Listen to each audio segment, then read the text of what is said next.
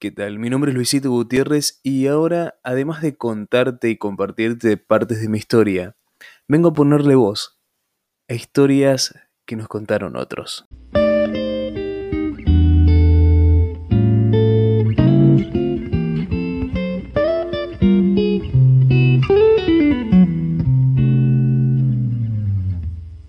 Hoy, El espejo africano de Liliana Bodoc. Hay objetos que jamás nos pertenecerán del todo. No importa que se trate de antiguas reliquias familiares pasadas de mano en mano a través de las generaciones. No importa si lo recibimos como regalo de cumpleaños o si pagamos por ellos una buena cantidad de dinero. Estos objetos guardan siempre un revés, una raíz que se extiende hacia otras realidades, un bolsillo secreto, son objetos con rincones que no podemos limpiar ni entender, objetos que se marchan cuando dormimos y regresan al amanecer. Los espejos, por ejemplo. No hay duda alguna de que los espejos pertenecen a esta categoría. Más aún, si tuviésemos que hacer una lista de objetos fantasmales, rebeldes, incontrolables, los espejos ocuparían el primer lugar. Muchos escribió sobre ellos, poemas y cuentos, leyendas y relatos de horror.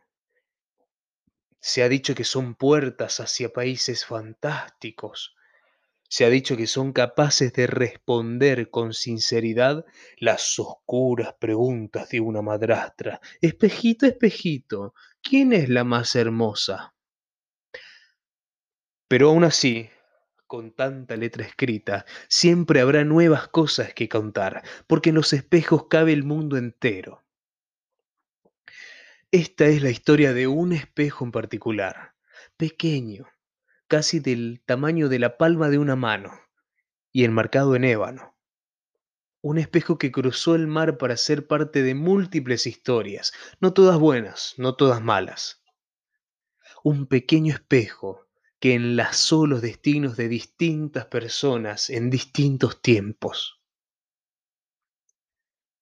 En el comienzo hay un atardecer rojo y polvoriento, atravesado por una manada de cebras.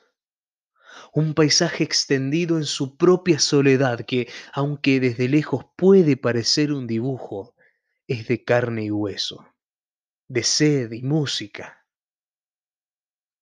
Y hay también un sonido que trae el viento. Tam, tam, tam, tam, tam, tam.